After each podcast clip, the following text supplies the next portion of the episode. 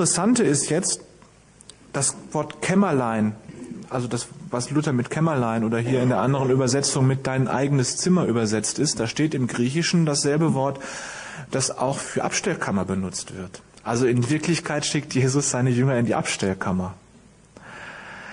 Also da, wo wirklich alles zusammenkommt in der Abstellkammer, was man so braucht oder was man meint zu brauchen.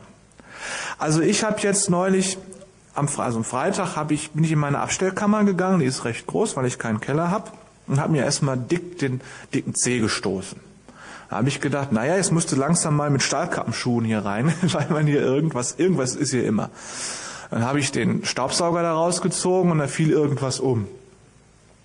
Und dann habe ich die ganzen Kartons, die sich, die sich dann noch stapeln, die habe ich zwar fein säuberlich zusammengelegt, weil ich gedacht habe, die brauche ich noch aber ich brauche sie nicht. Und jetzt liegen sie im Auto und warten darauf, zum, zum Altpapier gebracht zu werden. Irgendwelche Plastiktüten, die sich dann so irgendwie sammeln und äh, die braucht man ja doch irgendwann noch und in Wirklichkeit wird der Haufen immer dicker.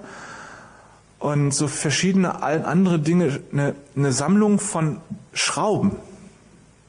Ich weiß nicht, ihr Männer, kennt ihr das? Man hat eine Sammlung von Schrauben und wenn man die dann braucht, dann findet man die nicht und kauft neue. Und weil es die ja meistens im Zehnerpack gibt oder mehr und man braucht nur eine, legt man dann die neuen in die Sammlung, die man dann plötzlich wiedergefunden hat. Und so wird die Sammlung immer größer. Naja. Also man hat alle möglichen Dinge in seiner Abstellkammer, von denen man denkt, die braucht man noch. Manche Dinge sind wirklich ganz wichtig, die man braucht, so ein Staubsauger, irgendwelche Sachen, Bügelbrett, Bügeleisen und sowas alles. Das braucht man ganz bestimmt. So ist das mit unserem Leben und mit unserer Seele auch. Da sammeln sich Dinge drin, die braucht man oder nicht. Da sammeln sich Dinge drin, die sind ganz wichtig. Da sind auch Dinge drin, die halten wir nur für wichtig, die brauchen wir in Wirklichkeit nicht und die müssten wir eigentlich längst weggetan haben. Eine alte eingetrocknete Unzufriedenheit, garniert mit einem abgeknickten Vorwurf, irgendeine alte Geschichte, die mal wehgetan hast, hat. Und die kannst du dann, wenn du dich mal über jemand anders ärgerst, so richtig raushauen. So diese Beleidigung, die noch in dir gärt. Oder eine gut eingelegte Verletzung, die hat dir irgendwann mal ein Loch in deine Eitelkeit geschlagen und die bewahrst du gut auf und falls mal irgendjemand meint, Recht haben zu müssen, und du weißt ganz genau, du hast selber gar kein Recht, dann kannst du wenigstens beleidigt sein. Kannst dem anderen ein schlechtes Gewissen machen. Ach, ich bin ja so verletzt. Das sind Dinge, die hat man abgespeichert. Man sagt, okay, das ist vergeben, aber in Wirklichkeit kommt das immer irgendwie hinten raus wieder. Das ist, wenn man das Kriegsbeil nur so weit vergräbt, dass der Griff noch so ein bisschen rausguckt. Und bei Gelegenheit, wenn dann irgendwas wieder auftaucht, dann kann man, zack, da ist es wieder. Oder deine Lieblingssünde. Ich weiß, das klingt komisch, Lieblingssünde der Begriff. Ich benutze ihn aber ganz gerne, um deutlich zu machen, jeder von uns hat irgendein Verhalten an sich oder irgendein ein, ein Gedanken oder Denkmuster an sich, wo er ganz genau weiß, das will Gott eigentlich nicht und arbeitet, man, man arbeitet sein Leben lang daran, das loszuwerden, man wird es aber nicht los. So eine Lieblingssünde.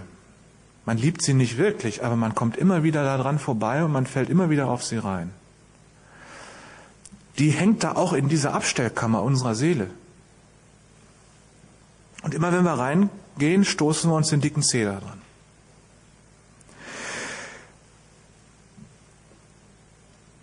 Und dann steht da noch der Eimer voller Schuld, voller Fehler, die wir in unserem Leben gemacht haben.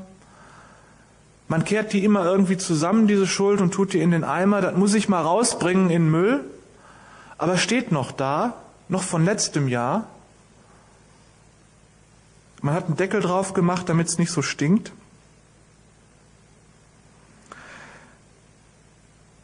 Jesus sagt, wenn du betest, dann geh in deine Abstellkammer zu deinem Vater, der im Verborgenen ist, und er sieht in dein Verborgenes und wird es dir belohnen.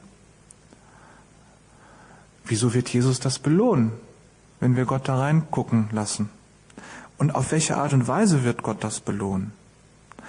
Er belohnt uns damit, dass er diesen ganzen nutzlosen Müll aus unserer Abstellkammer rausräumt. Er wird so nach und nach aufräumen in der Abstellkammer unserer Seele, der Eimer mit Schuld, raus, der muss endlich entsorgt werden. Die Lieblingssünde, so ganz vorsichtig muss die von ganz unten rausgezogen werden. So Lieblingssünden, die sind so intensiv mit unserem Leben verwoben, wenn die Gott so einfach rausreißen würde, würde er uns kaputt machen.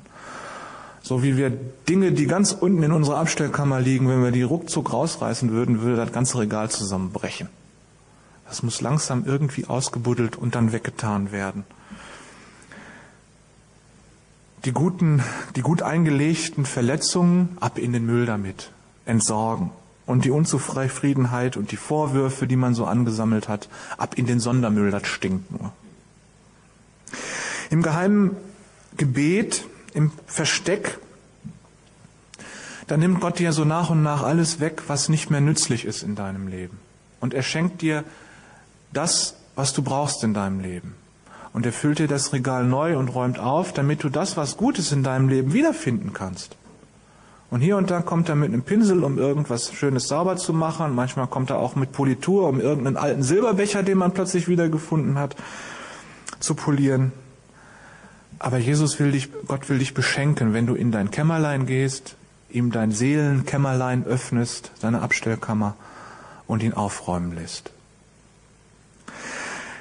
Jesus sagt was Zweites beim Gebet. Er sagt, plappere nicht viel, so wie ein jemand, der Gott nicht kennt. Mach nicht viele Worte, liege Gott nicht mit deinem Wunschzettel in den Ohren, sondern halte den Mund. Wenn wir beten, egal ob im Kämmerlein, in der Abstellkammer oder hier zusammen, dann müssen wir uns klar machen, wir treten einem Gott gegenüber. Der Olli hat das vorher ganz toll gesagt, der, der Gott, der diese, diese, diese winzig, diesen Mikrokosmos geschaffen hat und aus diesem Mikrokosmos da, da dieses riesengroße Weltall gemacht hat, was überhaupt nicht so richtig greifbar ist, wo man nicht so genau weiß, wie groß ist es eigentlich. Und Gott hat das alles in der Hand und hält es bis heute in der Hand und sorgt dafür, dass es funktioniert. Diesem Gott treten wir gegenüber, wenn wir beten. Stellen wir uns mal vor, wir werden von der, na, wir brauchen gar nicht zur Königin von England gehen, das reicht ja schon, wir gehen zu Horst Köhler. Wir sind mal eingeladen bei Horst Köhler und haben eine Privataudienz. Hat man eine Audienz beim Präsidenten? Egal. Was machen wir da? Ach, Herr Köhler, was ich Ihnen noch sagen wollte. Tat, tat, tat, tat. Dann sagte Herr Köhler, äh, äh, was will der? Wenn man zu Horst Köhler geht, unserem Bundespräsidenten, dann geht man dahin und sagt, guten Tag, Herr Köhler. Freut mich, Sie kennenzulernen. Ich hätte da eine Frage was sagen Sie zur Lage der Nation oder irgendwas. Aber dann geht es darum, dem mal zuzuhören. Was hat denn so ein wichtiger Mann mir zu sagen? Und wenn man da schon vorsichtig ins Gespräch geht, was machen wir denn dann mit Gott, wenn wir in Gottes Thronsaal treten sozusagen oder ihn einladen, in unsere Abstellkammer zu kommen, da werden wir fein lauschen müssen, was er denn zu sagen hat. Denn Gott hat was zu unserem Leben zu sagen. Gott, dieser große, allmächtige Gott, der uns geschaffen hat, der dieses Weltall in Gang hält, der wird doch was zu unserem Leben zu sagen haben. Also nicht viel plappern und den ganzen Wunschzettel runterleiern, sondern erstmal zuhören.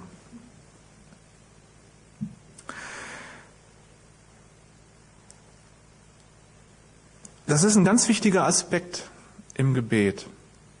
Nochmal, Paulus hat gesagt, das ist der Wille Gottes, eure Heiligung. Und das ist ein ganz wichtiger Aspekt im Gebet. Und wenn wir mal genau hingucken, es geht nicht darum, dass wir Gott irgendwas erzählen, sondern es geht immer darum, dass Gott etwas mit uns tut.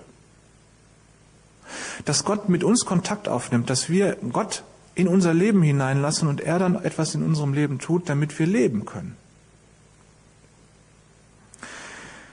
Es geht im Gebet immer nur darum, dass Gott an uns handelt. Also, wenn du betest im Kämmerlein, in der Abstellkammer, im Versteck, dann wirst du auch den Ruf Jesu hören, der dann sagt, komm her zu mir, du bist mühselig und beladen, du hast dich müde gearbeitet, du hast dich kaputt geschuftet, du hast so schwere Lebenslasten zu tragen, so viele Schmerzen erduldet. Ich werde dich erfrischen. Das ist auch so ein Geschenk, was man eben da im Kämmerlein kriegt. Und wenn du diesen Ruf Jesu hörst und hingehst und dich von Jesus trösten und erfrischen lässt und von ihm lernst, dann hast du irgendwann deinen Kopf an der Vaterbrust Gottes, sitzt bei ihm auf dem Schoß und hörst sein Herz schlagen, wie es für dich schlägt. wenn du ins Kämmerlein gehst und dich öffnest und zulässt, dass Gott zu dir kommt. Gott will, dass du weißt, dass er dich unendlich lieb hat.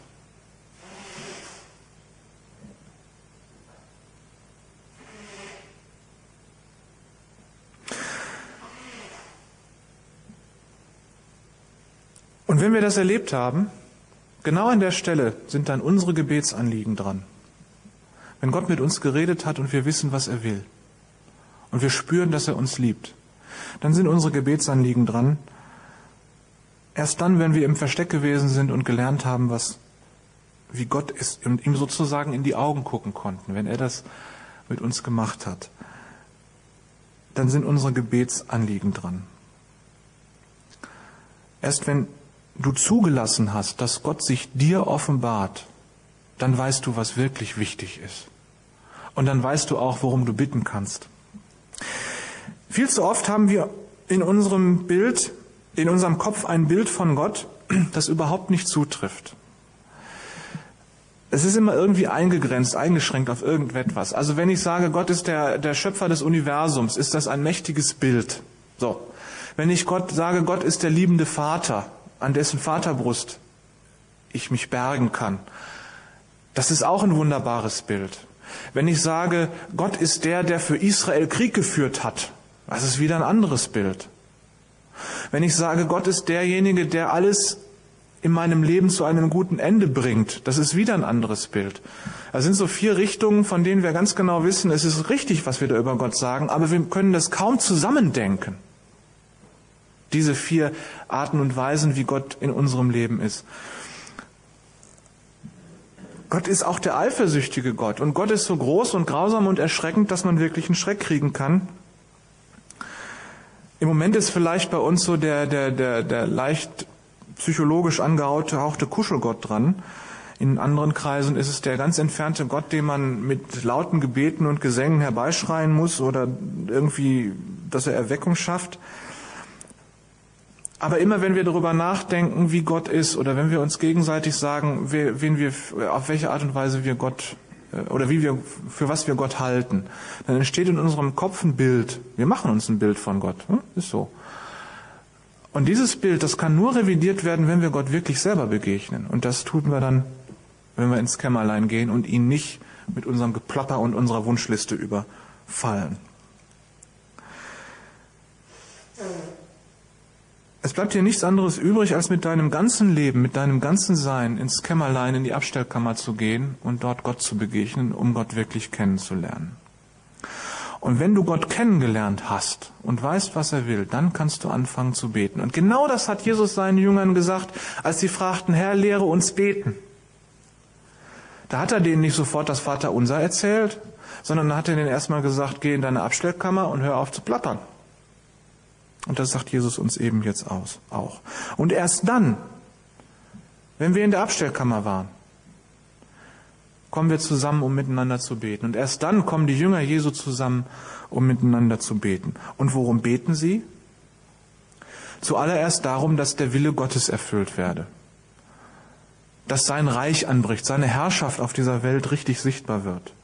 Und erst dann kommt, unser tägliches Brot gib uns heute. Das, was wir zum Leben brauchen und das, was in unserer Abstellkammer wirklich wichtig ist, das gib uns.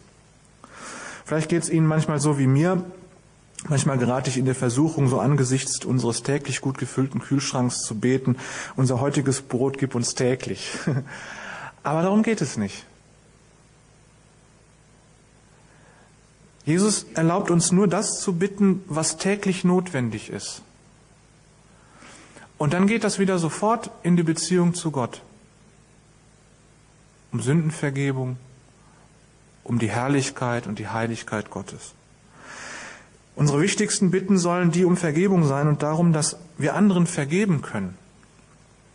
Da muss Gott in unserer Abstellkammer unsere Neigungen zum Nachtragen dann herausholen. Man trägt ja so gerne irgendetwas nach.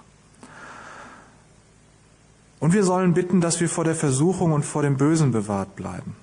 Die geistlichen Bitten, also alles, was jetzt nicht mit Brot und dem Alltäglichen zu tun hat, die, die geistlichen Bitten, die nehmen im, im Vater Unser fast viermal so viel Platz ein, wie die, wie die Bitte um die tägliche Versorgung. Viermal so viel. obwohl das Vaterunser ja nur so kurz ist.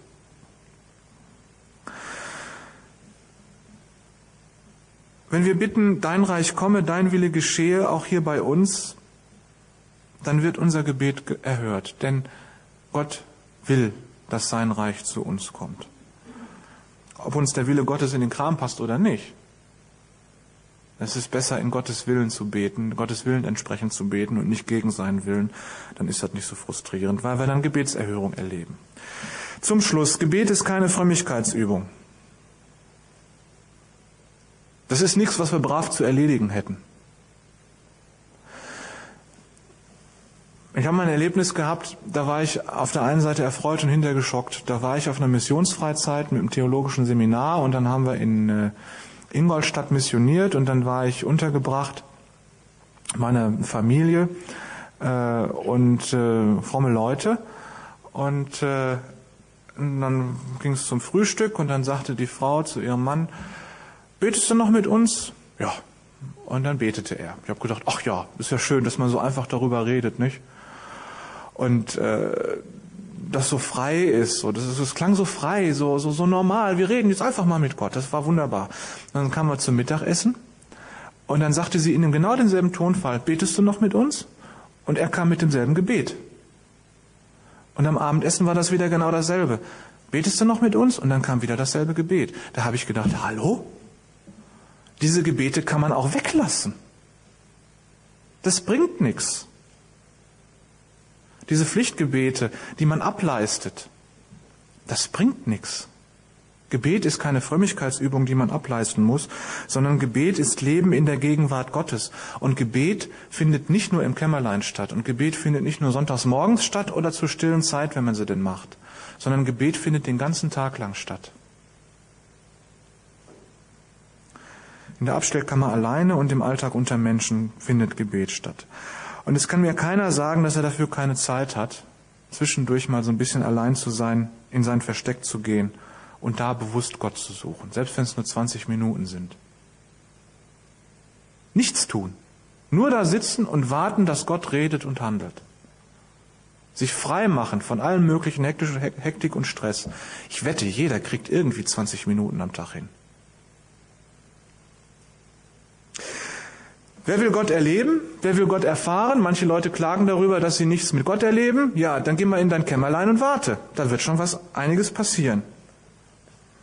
Wer will Gottes Handeln sehen? Wer will Gott am Werk erleben? Der geh in sein Kämmerlein und frag mal nach und höre.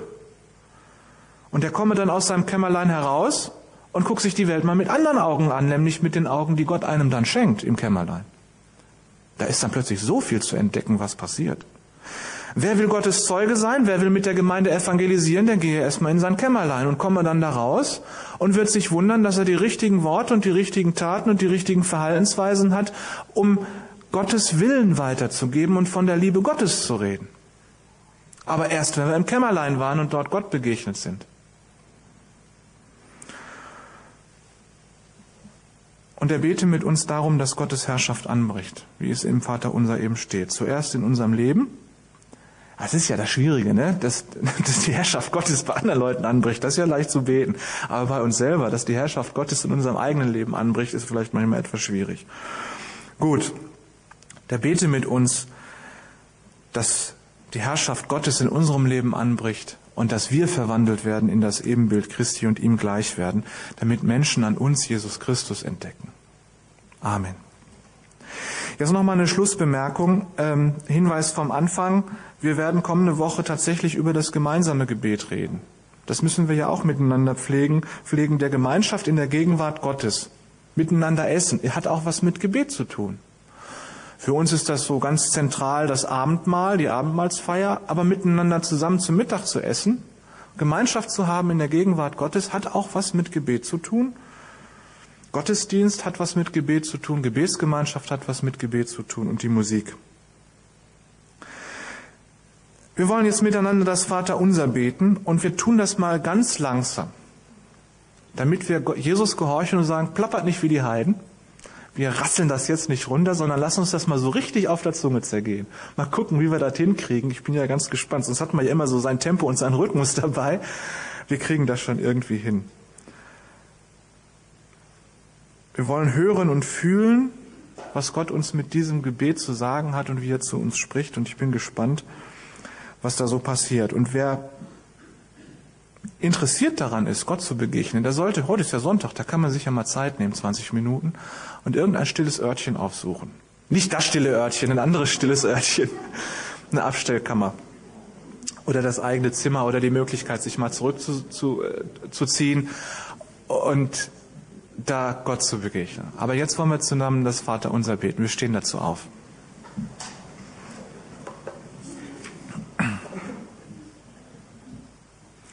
Vater unser im Himmel, geheiligt werde dein Name, dein Reich komme, dein Wille geschehe, wie im Himmel so auf Erden. Unser tägliches Brot gib uns heute und vergib uns unsere Schuld, wie auch wir vergeben unseren Schuldigern. Und führe uns nicht in Versuchung, sondern erlöse uns von dem Bösen. Denn dein ist das Reich und die Kraft und die Herrlichkeit in Ewigkeit. Amen. Amen. Ich weiß nicht, wie es euch gegangen ist. Ich habe hinterher zwischendurch gedacht, ich bin an einer ganz falschen Stelle. Vielleicht muss ich es nochmal auswendiger lernen. Wir setzen uns und wir wollen miteinander Gott loben, unser Vater in dem Himmel. Das ist das Vater unser in Noten.